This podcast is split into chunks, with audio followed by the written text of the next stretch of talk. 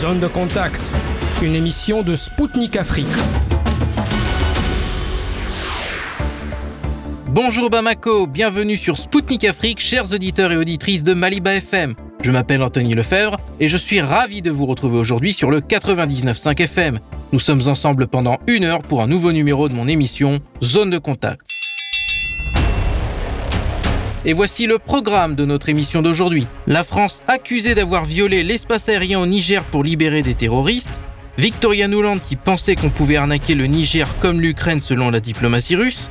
La zone euro va payer une douloureuse addition en 2024 et le Zimbabwe qui exportera du maïs après des récoltes records. Vent de panique en France après la destitution de Mohamed Bazoum au Niger.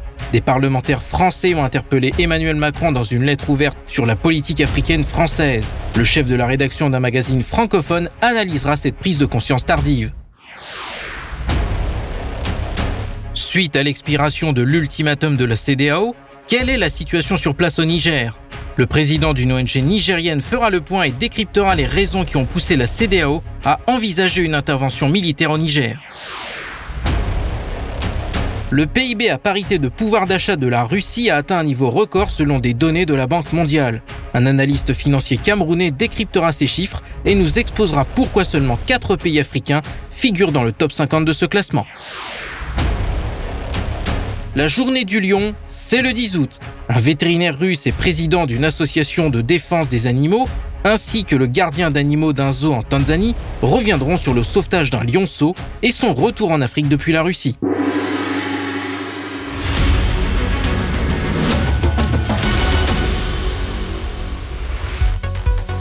La France est accusée par les militaires au pouvoir au Niger d'avoir violé l'espace aérien de ce pays africain pour libérer des terroristes. C'est le colonel Amadou Abdraman qui l'a annoncé publiquement. Il a dénoncé un véritable plan de déstabilisation de la part de la France à l'encontre du Niger. En conséquence, le colonel Abdraman a ordonné aux forces de sécurité de relever le niveau d'alerte sur l'ensemble du territoire national. Pour rappel, le 6 août dernier, les militaires au pouvoir au Niger avaient pris la décision de fermer l'espace aérien du pays face à la menace d'intervention armée. La visite de la sous-secrétaire d'État américaine Victoria Nuland au Niger, dirigée depuis peu par un groupe de militaires, a été tournée en dérision par la diplomatie russe. Selon Maria Zakharova, la porte-parole du ministère des Affaires étrangères russe, Madame Nuland s'est trompée en pensant que l'on pouvait agir de la même façon au Niger qu'en Ukraine. Pour Madame Zakharova, mettre des gâteaux dans un sac plastique et arnaquer comme à Kiev ne fonctionne plus. La référence aux événements de l'Euromaïdan dans cette déclaration est claire.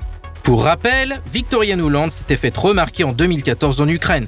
Elle s'était rendue dans le centre de Kiev en compagnie de l'ambassadeur des États-Unis en Ukraine, Geoffrey R. Piat, distribuer des sandwichs, des brioches et des tartes aux manifestants. Madame Nuland a visité le Niger afin de rencontrer le président déchu, Mohamed Bazoum. Toutefois, elle n'a pu communiquer avec lui que par téléphone. La sous-secrétaire d'État américaine n'a pas non plus pu rencontrer le président autoproclamé, Abdourahman Tiani. Elle a toutefois eu une réunion avec le chef d'état-major, Moussa Salaou Barmou, ainsi qu'avec trois de ses plus proches collaborateurs. Quant à la délégation de la CDAO qui envisageait de se rendre à Niamey pour des négociations, les militaires au pouvoir au Niger ont refusé de l'accueillir pour des raisons de sécurité. La CDAO n'est pas vraiment l'organisation la plus populaire dans ce pays en ce moment, étant donné qu'elle a imposé des sanctions au Niger et envisage une intervention militaire. L'Algérie, qui partage une longue frontière avec le Niger, a déjà déclaré qu'elle s'oppose à un usage de la force dans ce pays, soulignant que cela déstabiliserait la situation. Il est à noter que Ouagadougou et Bamako ont réaffirmé leur position selon laquelle toute attaque contre le Niger serait une déclaration de guerre contre le Mali et le Burkina Faso. Le passage à la caisse va être douloureux en Europe en 2024. Selon un média américain, l'économie européenne pourrait connaître sa plus grosse récession l'an prochain. La publication estimait que ce recul serait de 3,8%, voire de 5% si les prix de l'énergie continuaient à augmenter. L'addition sera particulièrement salée pour la zone euro en raison d'une hausse des taux d'intérêt tardive et un resserrement des dépenses publiques. Cela aura pour conséquence d'étrangler l'économie du vieux continent. La publication estime que le point culminant des difficultés pour les finances publiques interviendra en janvier prochain. Et pour cause, les règles européennes limitant les déficits prendront fin. Elles avaient permis d'amortir les chocs de la pandémie et de la crise énergétique. Des négociations sur un nouveau cadre de dépenses sont en cours, mais leurs résultats réimposeront au moins une sorte de limite selon le média. Pour rappel, en juillet dernier, les ministres des Finances de la zone euro avaient déjà convenu qu'un assainissement budgétaire progressif et réaliste était justifié. Toutefois, ce retour vers l'austérité n'est pas du goût des pays d'Europe du Sud. La publication américaine rapporte que la France prône pour une flexibilité budgétaire à l'instar de l'Allemagne qui exige des limites automatiques. L'embellie du secteur agricole zimbabwéen profitera d'autres pays africains. Le Zimbabwe a repris ses exportations de maïs, une première depuis 2001. Le ministre de l'Agriculture, Anxius Mazuka, a déclaré qu'Arar exportera 40 000 tonnes de maïs vers l'Afrique de l'Est, notamment vers le Rwanda. Le ministre zimbabwéen a précisé que son pays avait également reçu une demande de la République démocratique du Congo. Il a assuré examiner attentivement cette requête. Toutefois, cela ne se fera pas au détriment de sa population. Harar souhaite conserver suffisamment de céréales. Selon un communiqué du ministère de l'Agriculture relayé par un média américain, le Zimbabwe dispose de réserves en maïs pour les deux prochaines saisons. Pour rappel, l'agriculture au Zimbabwe a connu un véritable coup de fouet ces dernières années. Les récoltes de maïs ont atteint des niveaux records, du jamais vu depuis trois décennies. Le blé profite de cette renaissance de l'agriculture. Les récoltes en 2022 ont explosé pour atteindre 375 000 tonnes, la plus grande moisson de l'histoire du pays.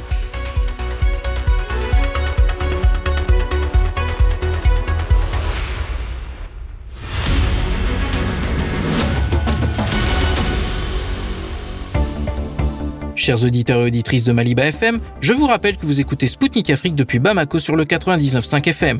Je vous souhaite la bienvenue si vous venez de nous rejoindre pour la suite de notre émission Zone de contact.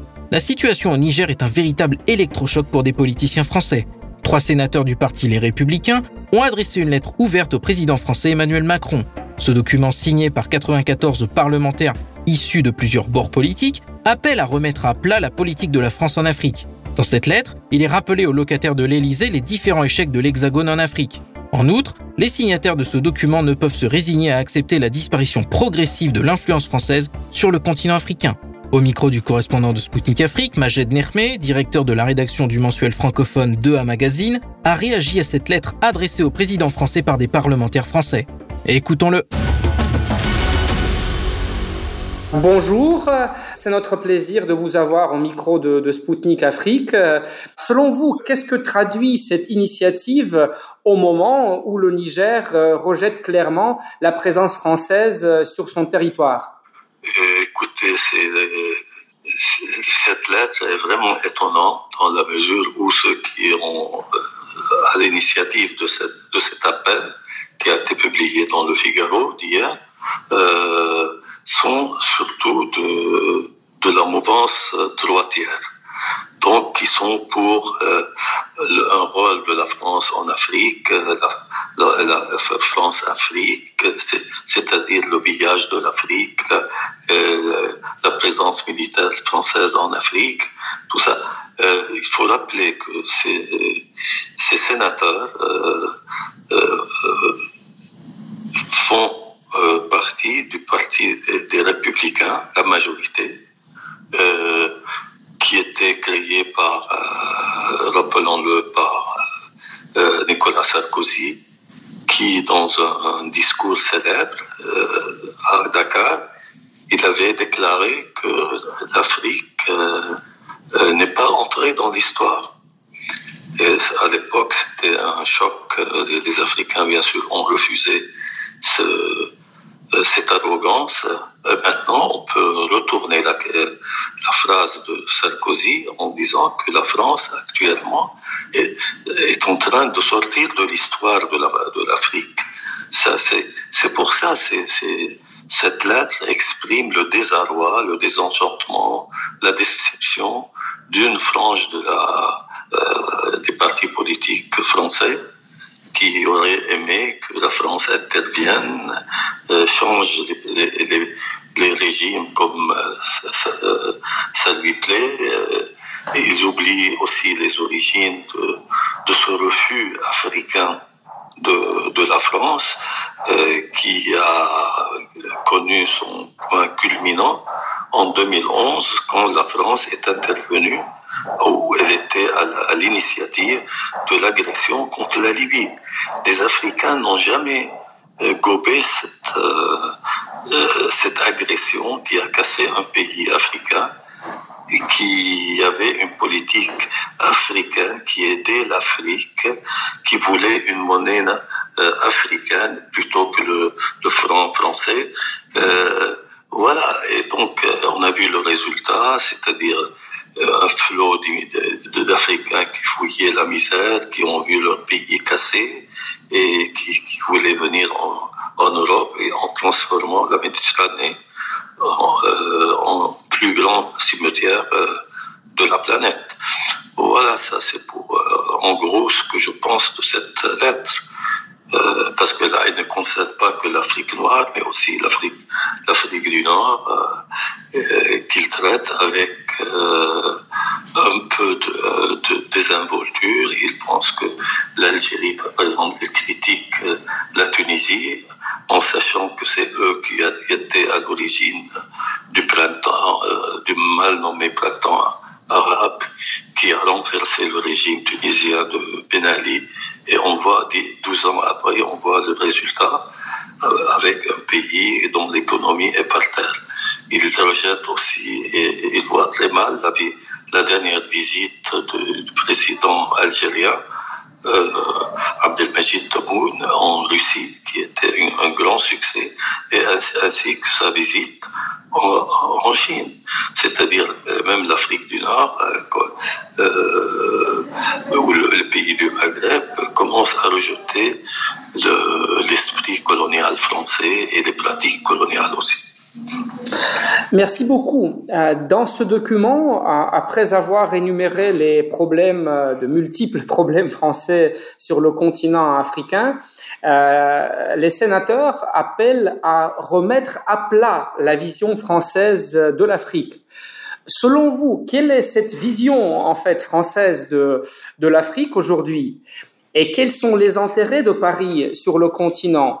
Et en même temps, dans quelle mesure coïncident ces intérêts en ce moment avec, avec ceux des pays africains Écoutez, justement, ils ne le disent pas quelle est cette vision. D'abord, la France elle-même, elle n'est plus souveraine et indépendante. Elle dépend, euh, elle est, elle est suivie vis-à-vis -vis de, des États-Unis. On le voit partout, même si le discours français de temps en temps appelle à, à l'autonomie de la France, à la souveraineté. Comment vous voulez un pays qui a perdu sa souveraineté euh, se comporte autrement que, que qu'un chien de garde des, des, intérêts occidentaux ou américains en Afrique? Donc, d'ailleurs, les sénateurs ne disent pas comment. C'est-à-dire, moi, je ne vois pas autre, euh, euh, les relations entre la France et l'Afrique euh, que sur un pied d'égalité, en respectant l'indépendance de ces peuples, en, en s'interdisant d'intervenir militairement pour un oui, pour un non. Euh, voilà, c'est-à-dire c'est un peu euh, brouillon qu'on m'appelle. Ils ne disent pas qu'est-ce qu'ils veulent de, de, la de l'Afrique. Ils ne disent pas pourquoi les Africains les détestent. Euh, seulement, ils constatent qu'ils sont, qu'ils sont rejetés, que la France est désormais rejetée par, par l'Afrique, sans, sans dire pourquoi. Donc, c'est-à-dire, c'est le pillage du continent, c'est le mépris des peuples africains, c'est, la déstabilisation des pays africains. Euh, voilà, de toutes ces questions, on ne voit pas une trace dans, cet appel ou dans cette pétition des sénateurs.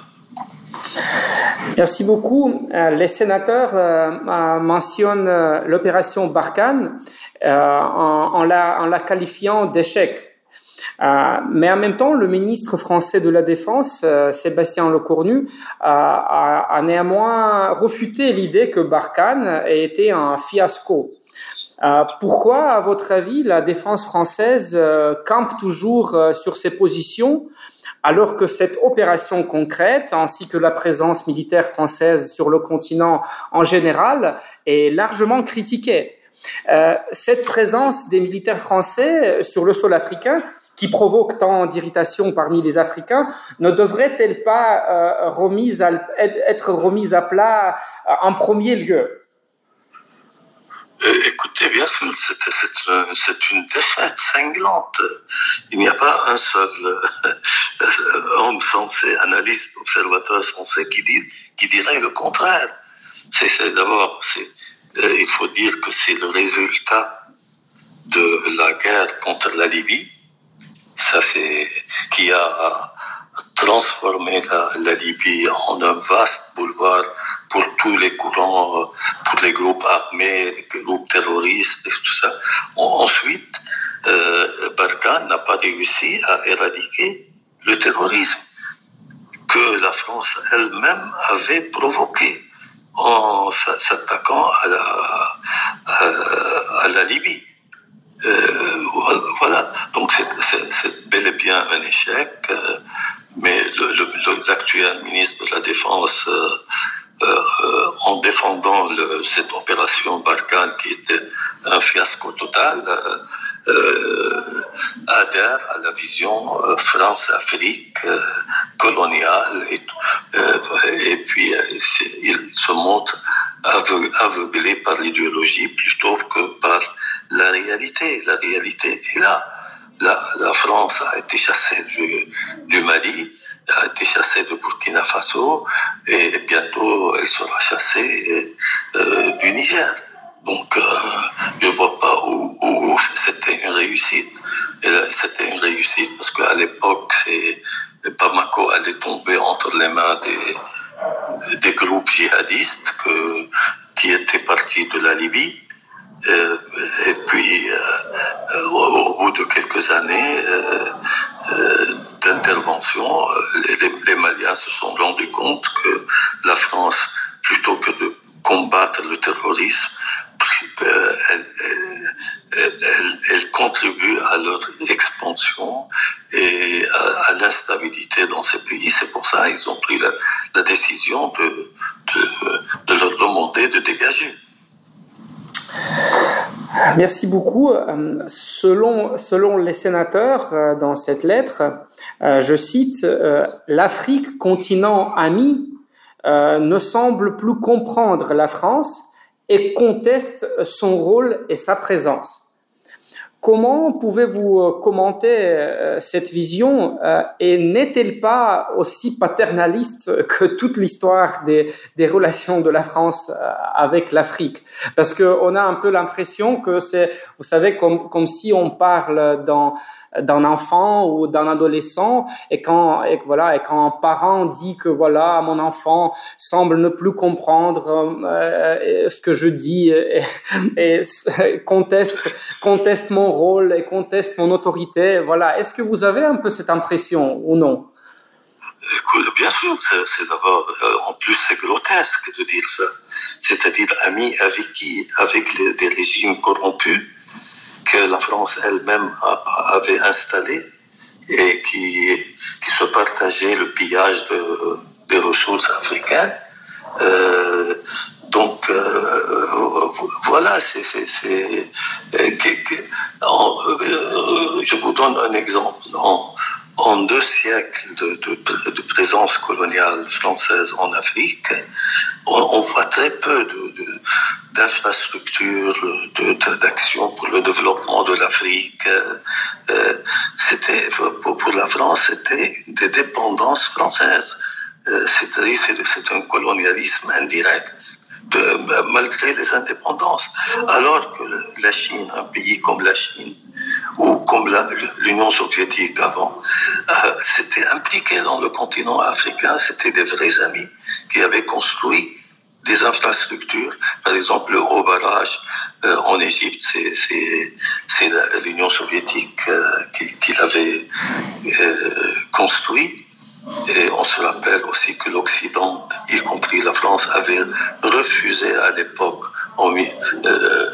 l'idée de financer un, une telle infrastructure sans contrepartie, c'est-à-dire que la France, que l'Égypte euh, euh, se retourne contre l'Union soviétique et accepte de faire partie de l'endiguement de l'Union soviétique, ce que Nasser à l'époque avait refusé.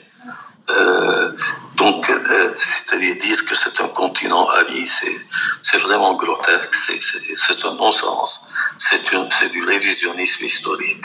Donc euh, maintenant que avec le retour de la, de la Russie, avec la Chine qui a investi en 20 ans presque 800 milliards de dollars en construisant des, des routes, des chemins de fer, des barrages, des écoles, tout cela, et, en aidant l'agriculture. Voilà euh, ce que ça veut dire être ami. Et ce n'est pas piller l'uranium du Niger, l'or du, Mali ou, euh, les, richesses du, du, Congo. Tout à fait. Merci. Euh, et toute dernière question pour, pour aujourd'hui, si vous permettez une, coopération entre euh, la France et l'Afrique euh, sur de nouvelles bases, cette euh, entre guillemets remise à plat dont parlent les sénateurs dans cette lettre ouverte adressée à Emmanuel, Macron, est-elle possible selon vous? N'est-il pas trop tard pour Paris? Bien sûr, c'est trop tard. D'abord, la France n'a plus les moyens de sa politique étrangère comme je, vous l'ai dit au départ, c'est la France elle-même est suiviste vis-à-vis des États-Unis.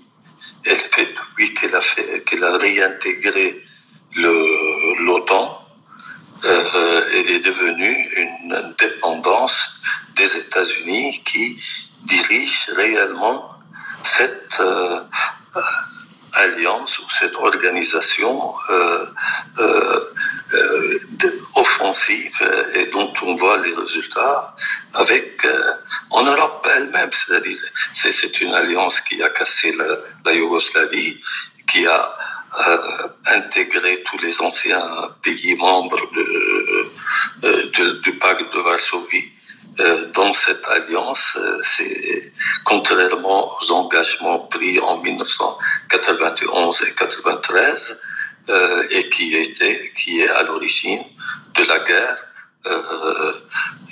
qui se déroule actuellement en, en, Ukraine par un régime fantoche qu'ils ont, qu'ils ont eux-mêmes installé. Voilà, donc la France pourrait être d'abord pour redevenir ami de l'Afrique, pour être, redevenir partenaire crédible de l'Afrique, il faut que la France regagne son indépendance, qu'elle quitte l'OTAN, qu'elle pense à ses propres intérêts et non pas à des, à des guerres euh, qui, qui, qui, ne servent nullement ses intérêts. Voilà, c'est ça le, le résultat. Merci beaucoup c'est moi qui vous remercie. C'était Majed Nirkme, directeur de la rédaction du mensuel francophone de un magazine pour Sputnik Afrique. Il a analysé la lettre ouverte de parlementaires français adressée à Emmanuel Macron. Selon lui, il est déjà trop tard pour Paris qui est en train de sortir de l'Afrique.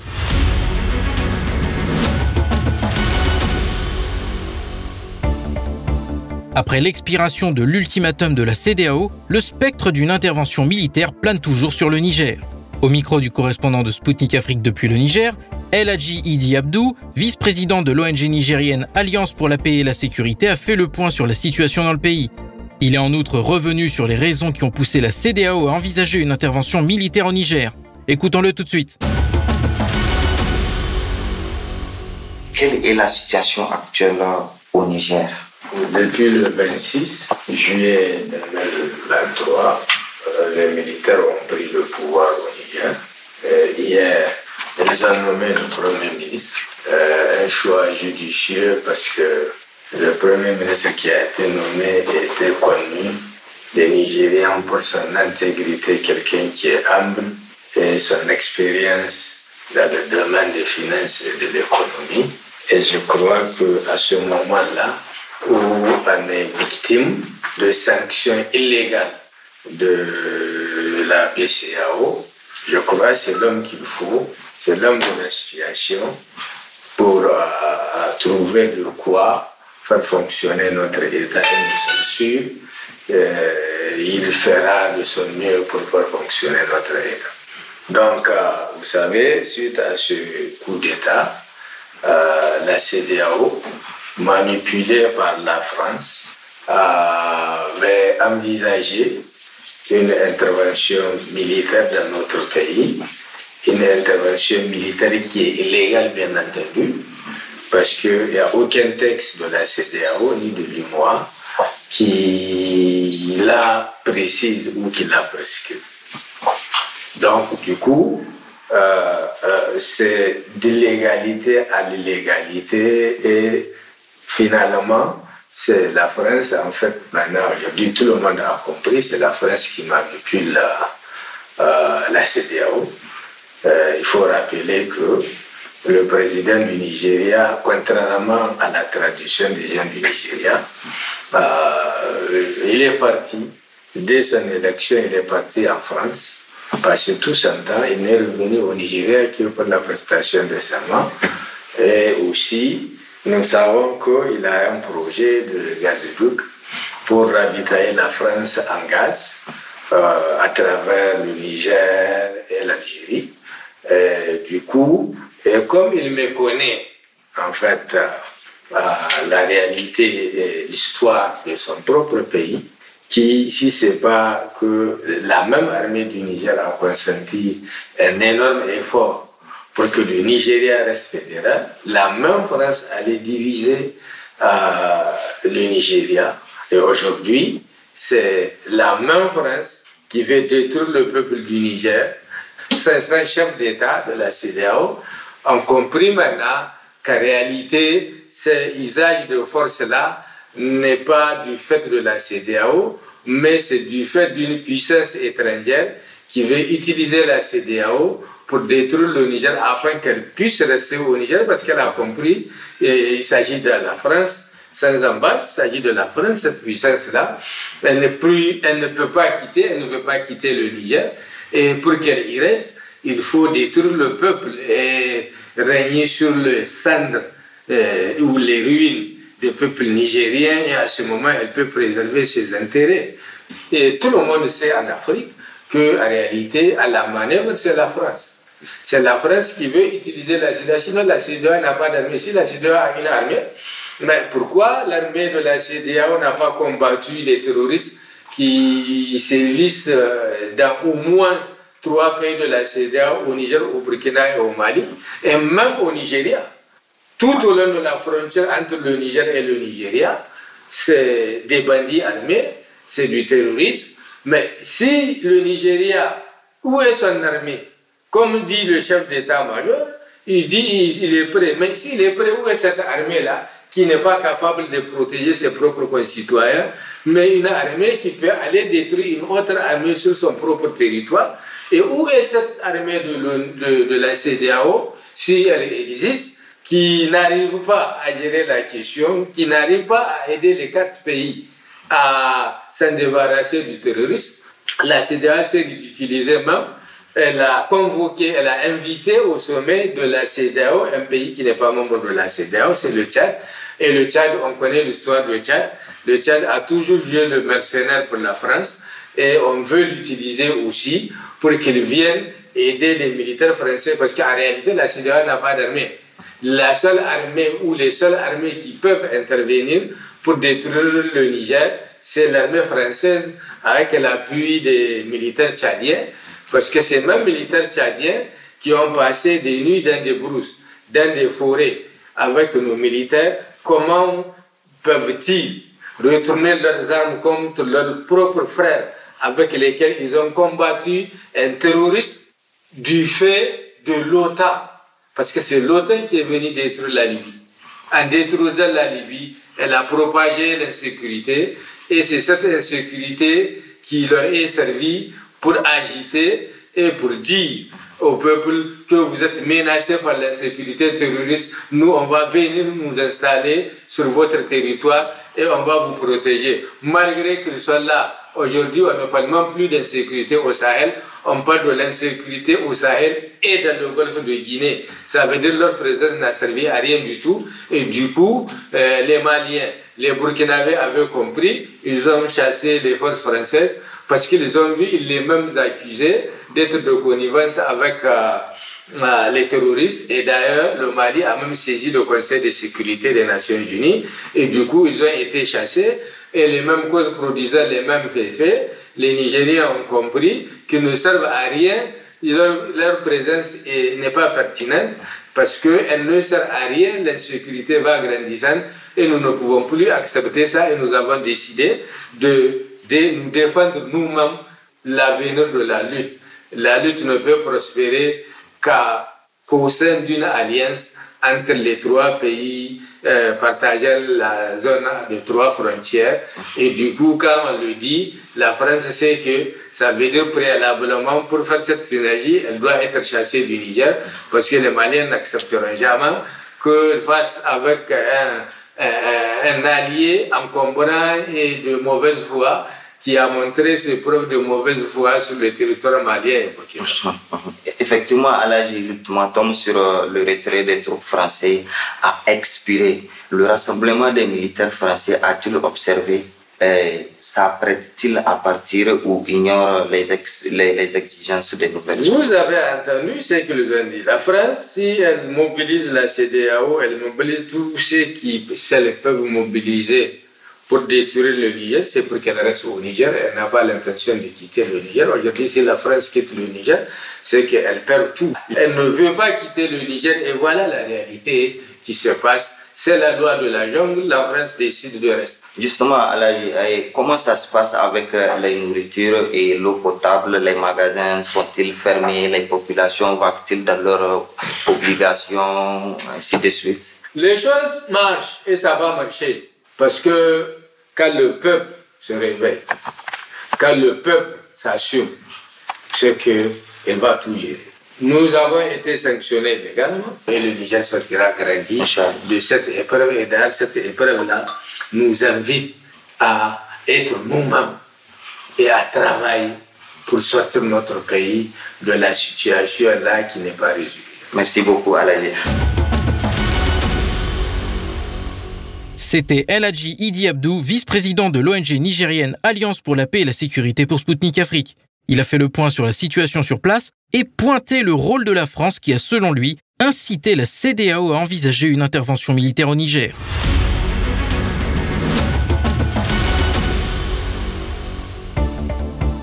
Mesdames, Messieurs, je vous confirme que vous écoutez Spoutnik Afrique sur les ondes de Maliba FM. Bienvenue à vous si vous venez de nous rejoindre. La Banque mondiale a enregistré une hausse record de l'économie russe en 2022. Pour ses analyses, elle s'est appuyée sur un paramètre, le produit intérieur brut, à parité de pouvoir d'achat. L'an dernier, elle a atteint les 5,330 milliards de dollars contre 4,970 milliards en 2021. Un véritable exploit dans un contexte de sanctions occidentales sans précédent contre la Russie. La première place de ce classement est une nouvelle fois occupée par la Chine, qui a enregistré une augmentation de 10% de son PIB en parité de pouvoir d'achat en 2022. Il a dépassé la barre des 30 000 milliards de dollars selon la Banque mondiale. L'Empire du Milieu occupe cette position depuis 2016, année où il a devancé pour la première fois les États-Unis. Dans le top 50, on notera la présence de quatre pays africains. Il s'agit de l'Égypte, du Nigeria, de l'Afrique du Sud et de l'Algérie. Au micro de Spoutnik Afrique, Jean-René Ndouma, expert consultant en marché financier, a décrypté ces résultats et dressé les perspectives qui s'ouvrent à la Russie, aux pays des BRICS et aux pays africains. Je vous propose de l'écouter tout de suite. Tout d'abord, pourriez-vous expliquer à nos auditeurs qu'est-ce que le PIB en termes de pouvoir d'achat? En quoi cela diffère-t-il de la simple valeur du PIB Le PIB, produit intérieur brut, est l'ensemble des richesses produite par un pays dans son périmètre national qui n'est rien d'autre que la somme de toutes les valeurs ajoutées des produits et services qui ont été réalisés sur euh, une période bien précise, généralement sur un an. Donc, ça permet simplement de, d'évaluer, de, quantifier les richesses d'un, pays, les richesses générées, euh, sans forcément tenir compte euh, d'un certain nombre de, détails. Par exemple, sans tenir compte du, niveau de vie euh, des, des populations. évidemment, le PIB, pour le calculer, on va véritablement éliminer ce qu'on appelle les consommations intermédiaires. Maintenant, le PIB en parité de pouvoir d'achat, c'est-à-dire le PIB PPA, euh, lui, il tient compte de la monnaie utilisée, pour le dire très simplement, parce que la quantité d'argent n'est pas identique à une certaine quantité de richesse dans des pays différents. Notamment, si j'ai par exemple 1000 roubles au Cameroun, évidemment, mon niveau de vie, c'est-à-dire la richesse que j'ai, n'est pas la même que quelqu'un qui a 1000 roubles, par exemple, en Russie, ou quelqu'un qui a 1000 roubles, par exemple, au Japon. Donc c'est pour ça que le PIB en parité de pouvoir d'achat est beaucoup plus expressif, il est beaucoup plus concret en termes de mesure de la richesse d'une part, mais beaucoup plus de l'incidence de cette richesse-là sur la qualité de vie des populations. Et vu sous cet angle, c'est donc un indicateur mieux indiqué pour apprécier les économies des pays. Selon une étude de la Banque mondiale, la Russie est la cinquième économie mondiale en termes de PIB par pouvoir d'achat.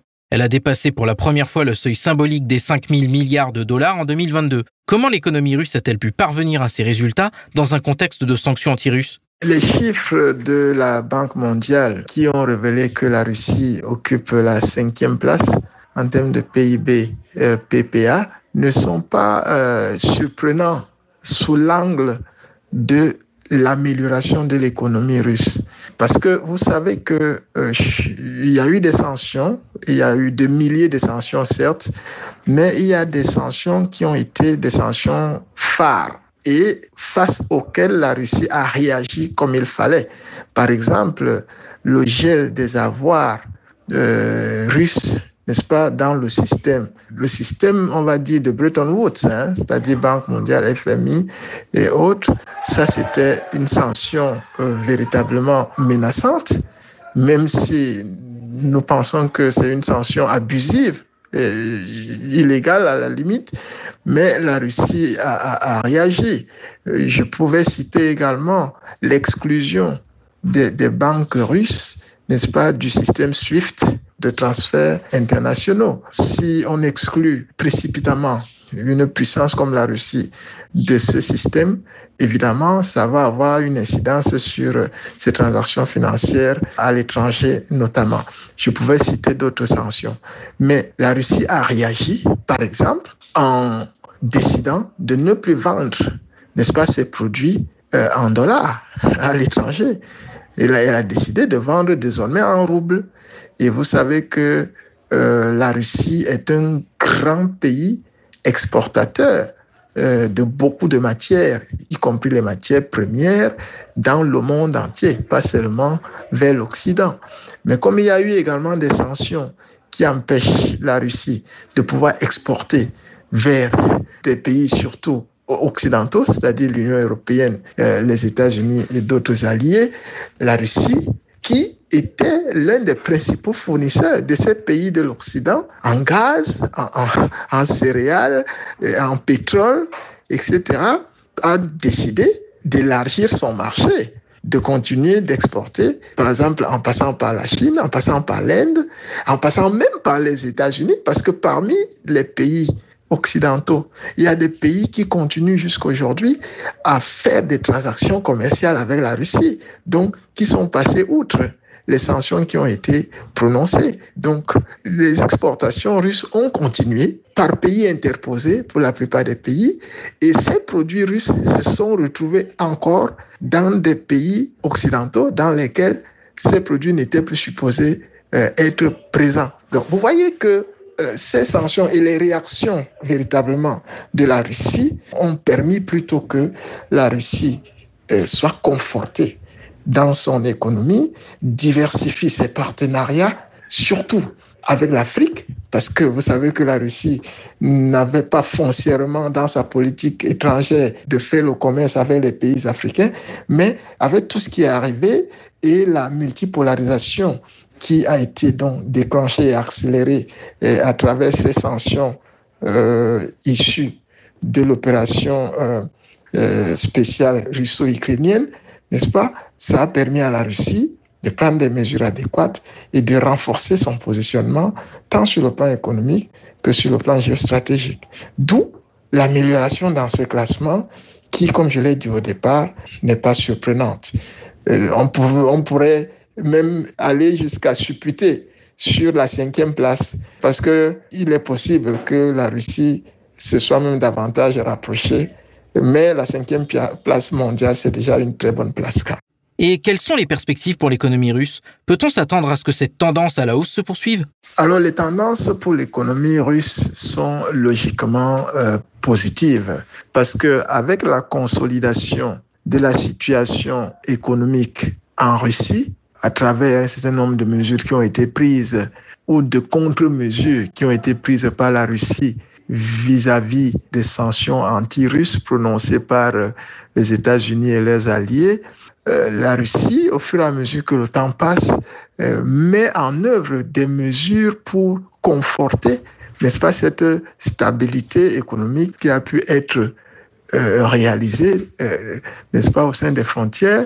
La Russie a continué à travers les BRICS de renforcer ses relations commerciales. Et qui dit relations commerciales dit également relations financières et monétaires euh, à l'international. Et, et, tout ceci contribue véritablement à renforcer, n'est-ce pas, le pouvoir économique de la Russie au sein des BRICS et comme vous le savez, au-delà des BRICS, c'est-à-dire au sein de l'Alliance internationale des BRICS, en ouvrant davantage ce euh, groupe des pays en croissance, parce que moi je ne les appelle plus pays émergents, ce sont les pays en croissance, parce que vous savez que les BRICS sont déjà la première puissance économique, évidemment, en termes de PIB, en parité de pouvoir d'achat par rapport au G7. Donc, et les prévisions euh, de plusieurs analystes jusqu'en 2028 montrent que l'écart va être creusé entre les deux blocs. Le bloc, n'est-ce pas, des BRICS, dont le PIB mondial aujourd'hui représente 31,5%, qui représente donc 31,5% du PIB mondial, va passer à 35% en 2028, ok, dans 5 ans, alors que la part du PIB des pays du G7, la part actuelle de ce PIB-là, qui est de 30,5%, va reculer en 2028 et sera autour de 27%. Donc, si on y ajoute les facteurs de puissance comme la population, comme les ressources naturelles, comme euh, tout le dispositif qui a été mis en place par les BRICS, c'est-à-dire la banque de développement, le fonds de réserve d'urgence, le système alternatif de transferts internationaux qui a été mis en place. On peut y ajouter la monnaie des BRICS qui est annoncée dans quelques semaines seulement. Et, vous avez vu l'engouement euh, avec lequel le deuxième sommet, n'est-ce pas, Russie-Afrique, s'est déroulé à Saint-Pétersbourg. Tous ces éléments-là montrent véritablement que les perspectives pour l'économie russe sont très bonnes. Et donc, c'est une économie qui va davantage euh, mieux se porter les années à venir. Les pays des BRICS ont dépassé le G7 en termes de PIB en parité de pouvoir d'achat en 2020 et n'ont cessé de creuser l'écart depuis. Quand pouvons-nous espérer une réforme fondamentale de la gouvernance économique mondiale qui tienne compte de ces changements et des besoins de développement des pays du Sud? Espérer une réforme fondamentale de la gouvernance économique mondiale reviendrait aujourd'hui encore à espérer que les institutions de Bretton Woods, c'est-à-dire que les Américains qui en sont le parent, puissent décider de changer le fonctionnement du système monétaire et financier international. Or, ce système qui a été mis en place avec la création de la Banque mondiale, du FMI, de toutes les banques centrales de différents pays, avec l'imposition de l'utilisation du dollar euh, dans toutes les transactions internationales d'envergure et comme monnaie de réserve. Tout ceci a été fait pour conforter la position des États-Unis comme étant une superpuissance mondiale, une puissance qui ne doit pas avoir d'égal et qui doit pouvoir imposer sa volonté à tous les autres États du monde. C'est pour ça que ce système a été mis en place. Et donc, c'est ce système qui conditionne euh, la gouvernance économique mondiale encore aujourd'hui. Donc, attendre que ceux qui l'ont mis en place, c'est-à-dire les Américains et leurs alliés, puissent faire une réforme et vous dites bien fondamentale pour que les autres différents États y trouvent un intérêt, c'est une utopie en réalité. Ça n'arrivera pas parce que le système a été conçu consciemment pour piller les autres États, pour les exploiter et pour faire en sorte que euh, ce soit les Américains qui évoluent au détriment de, de la grande majorité des autres États dans le monde. L'alternative, ce qui peut conduire à une réforme fondamentale de la gouvernance économique mondiale, c'est ce que les BRICS sont en train de faire, c'est-à-dire le groupe Brésil-Russie, Inde, Chine, Afrique du Sud, qui s'est d'ailleurs ouvert déjà aux autres pays volontaires d'adhérer. Et vous savez qu'aujourd'hui, il y a pratiquement une cinquantaine de pays qui veulent rejoindre l'Alliance internationale des BRICS. C'est ce groupe-là qui a déjà mis en place la nouvelle banque de développement, qui est pratiquement l'équivalent de la Banque mondiale dans l'autre système, qui a mis en place le Fonds de réserve d'urgence, qui est pratiquement l'équivalent du Fonds monétaire international dans le système des Bretton Woods, et qui a évidemment aussi un système n'est-ce pas, de transferts internationaux qui ne dépendent pas du système SWIFT, c'est ça, avec la monnaie qui a été envisagée, qui permettra qu'il y ait une véritable dédollarisation, n'est-ce pas, de tout le système économique mondial et qu'il y ait une devise, celle des BRICS, qui puisse véritablement émerger en une devise puissante qui permette aux États membres de pouvoir faire des transactions commerciales équitables. Et ce système-là va forcément entraîner des réformes fondamentales dans tout le système monétaire et financier classique. Et euh, c'est d'ailleurs pour ça que nous nous parlons du nouvel ordre monétaire mondial. Mais si on s'attend à ce que l'initiative vienne des Américains ou la volonté euh, des Américains et de leurs alliés se manifestent, on attendra euh, très longtemps et ça n'arrivera jamais. Mais les choses sont en train de changer à partir de la multipolarisation, à partir de la dédollarisation, à partir de l'émergence, n'est-ce pas, de cette nouvelle monnaie des BRICS qui va euh, forcément être une devise suffisamment forte pour les transactions internationales. À partir de tout ça, on aura un nouvel ordre monétaire et financier international plus équitable. Dans ce classement de la Banque mondiale, seuls quatre pays africains figurent parmi les 50 premiers en termes de PIB par pouvoir d'achat. Il s'agit de l'Égypte, du Nigeria, de l'Afrique du Sud et de l'Algérie. Qu'est-ce qui freine le développement des pays africains? Et comment peuvent-ils bénéficier des changements dans le système économique et financier mondial? Je vais évoquer trois euh, raisons qui, à mon avis, sont des raisons fondamentales. La première raison, c'est que la plupart des pays africains n'ont pas de loi fondamentale, n'ont pas de constitution. Parce que quand vous avez un pays qui a une constitution supposée être la loi fondamentale du pays et qui a des accords secrets avec certains États coloniaux, ou ex-colonisateurs des accords dits secrets qui obligent les différents États africains à ne pas pouvoir disposer de leurs ressources naturelles, à ne pas pouvoir prendre des décisions qui concernent leur euh, souveraineté, euh, qui concernent le bien de leur population, évidemment, vous ne pouvez pas envisager un développement économique. la deuxième raison, c'est que, étant lié à la première, en Afrique aujourd'hui, il y a encore des pays avec des chefs d'État qui ne sont chefs d'État que de nom, mais qui en réalité n'ont pas le pouvoir que le peuple africain leur donne de pouvoir agir pour les intérêts de ce peuple.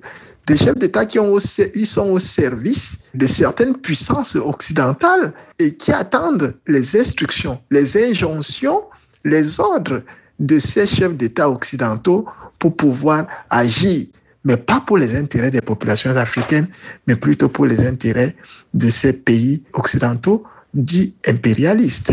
La troisième raison, c'est la monnaie. La plupart des pays africains ont hérité d'un système monétaire et financier naziste et je fais particulièrement allusion aux 15 pays de la zone franc, qui utilisent une monnaie qui est véritablement comme un, un jeton de casino, parce que ce n'est pas leur monnaie, elle est fabriquée ailleurs, elle est contrôlée ailleurs, elle est influencée ailleurs, etc. Donc vous avez une soi-disant monnaie qui ne vous permet pas de définir une vraie politique de développement, de définir une vraie politique monétaire, de définir une vraie politique budgétaire et de pouvoir avoir des ressources indiquées pour euh, déclencher le développement. Donc, vous voyez bien que avec ces trois raisons-là, euh, on ne doit pas être surpris de voir très peu d'États africains qui font beaucoup, beaucoup d'efforts pour pouvoir euh, émerger dans des, des, classements comme cela. Maintenant, qu'est-ce qu'il faut faire? Nous saluons véritablement les, les, les BRICS qui ont pris le leadership d'un nouveau pôle mondial avec tous les instruments qu'il faut pour pouvoir euh, développer un pays. Parce que pour développer un pays, il faut, au-delà d'avoir des ressources naturelles, il faut avoir les moyens pour pouvoir exploiter ces ressources naturelles. Dans ces moyens, il y a les investissements, c'est-à-dire les infrastructures. Il y a le transfert de technologies. Il y a des financements même. Parce que pour transformer les matières euh, premières, les, ressources naturelles et créer de la valeur ajoutée, il faut déjà avoir un minimum de financement. Et c'est pour ça qu'il faut désormais, comme la Banque mondiale et le FMI n'ont jamais pu le faire parce qu'ils n'ont pas été créés pour ça, il faut donc que euh, ces différents pays africains profitent de l'opportunité unique qui est offerte au sein de l'Alliance internationale des BRICS avec la nouvelle banque de développement, avec le fonds d'urgence et puis les institutions bancaires et financières qui vont donc être créées dans le cadre de ce nouveau système monétaire et financier international pour pouvoir véritablement exploiter les ressources naturelles diverses dans tous les pays africains pour pouvoir véritablement stabiliser d'abord les différents systèmes qui ont été mis en place parce que, comme je vous l'ai dit tantôt, beaucoup de chefs d'État sont encore des marionnettes de certaines puissances impérialistes. Donc, il faut, pour pouvoir euh, diriger véritablement un pays, des chefs d'État nationalistes, patriotes, mais qui ont besoin d'être renforcés dans leur dynamique de sécurisation de leurs frontières et de la stabilisation de leur pays afin qu'ils aient le temps maintenant de se concentrer sur les questions de développement et les questions économiques. Parce que s'il n'y a pas la sécurité, s'il n'y a pas la sûreté, s'il n'y a pas la paix, on ne peut pas non plus parler du développement. Et je pense que l'Alliance internationale des BRICS offre tout ce dont les pays africains ont besoin aujourd'hui pour pouvoir se prendre véritablement en main et commencer à agir comme des États souverains. C'était Jean-René Ndouma, expert consultant en marché financier et finances digitales pour Sputnik Afrique. Il a commenté les dernières données de la Banque mondiale qui classe la Russie en cinquième position. Il a également eu un mot pour les pays africains qui sont seulement représentés par quatre pays dans ce classement.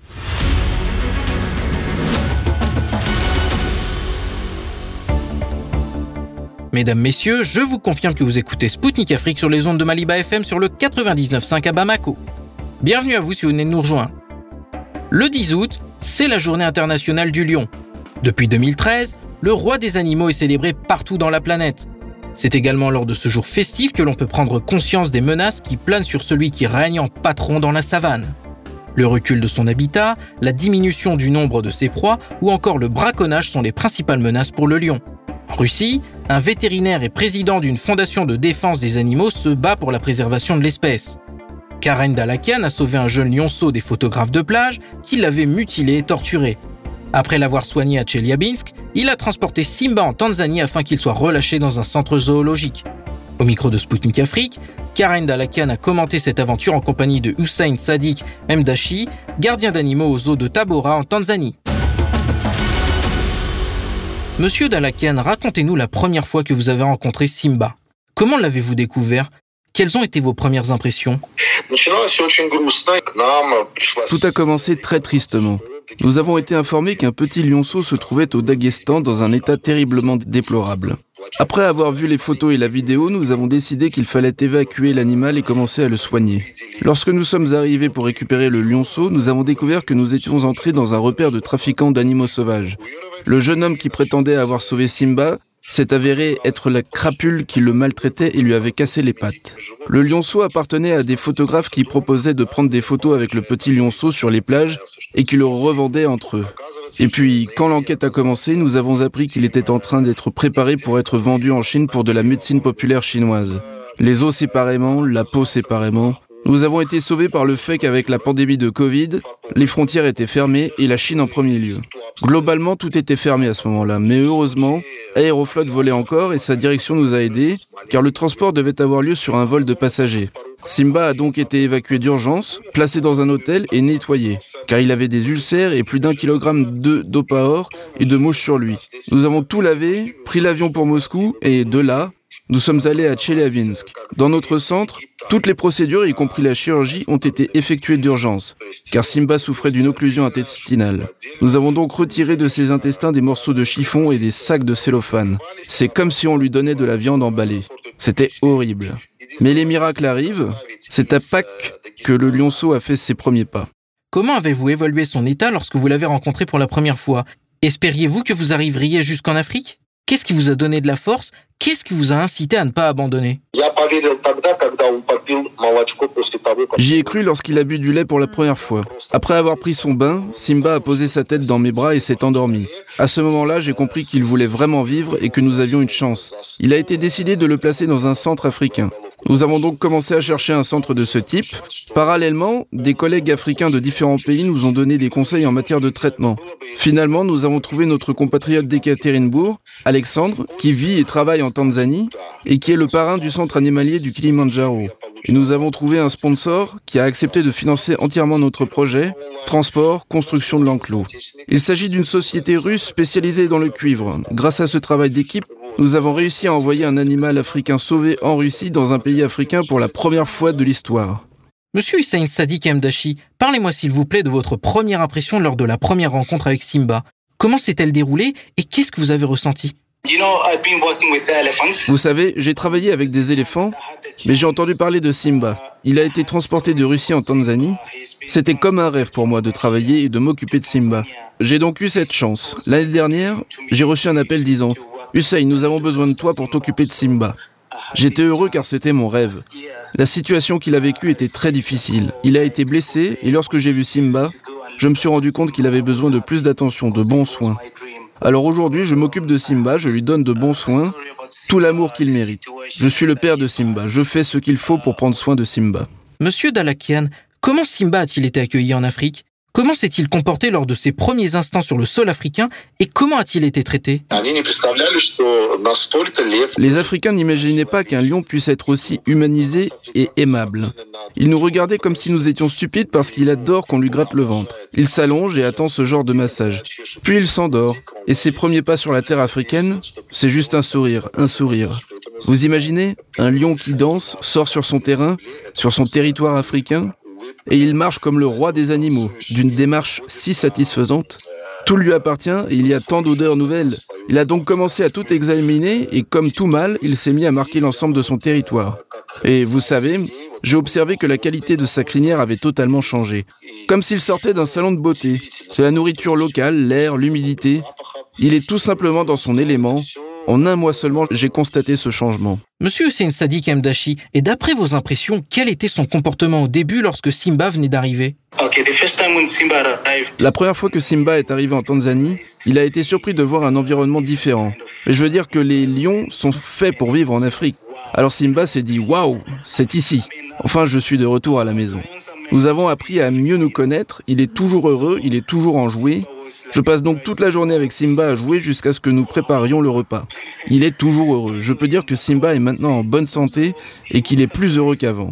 Et j'ai entendu dire qu'il avait une petite amie maintenant, Fiona. Nous avons pensé que Simba est seul et qu'il a besoin d'un partenaire. On ne peut pas rester soi-même sans un ami, c'est difficile. Alors Simba est heureux, plus heureux qu'avant, parce qu'il peut communiquer. Il se parle avec Fiona. C'est incroyable de les voir communiquer ensemble. C'est quelque chose qui compte beaucoup pour Simba. On a l'impression qu'ils se parlent l'un à l'autre, Du genre, oui, c'est un endroit sûr, nous avons de bons parents qui peuvent bien s'occuper de nous. C'était Karen Dalakian, vétérinaire russe et président de la Fondation de défense des animaux, Sauve-moi, et Hussein Sadik Mdashi, gardien d'animaux au zoo de Tabora en Tanzanie. À notre micro, ils sont revenus sur le sauvetage d'un lionceau qui coule désormais des jours paisibles en Tanzanie. Mesdames, Messieurs, Spoutnik Afrique, c'est tout pour aujourd'hui. Moi, Anthony Lefebvre, je vous donne rendez-vous très vite pour un nouveau numéro de mon émission Zone de Contact. D'ici là, portez-vous bien et à bientôt. Maliba FM, à vous l'antenne. Zone de contact, une émission de Spoutnik Afrique.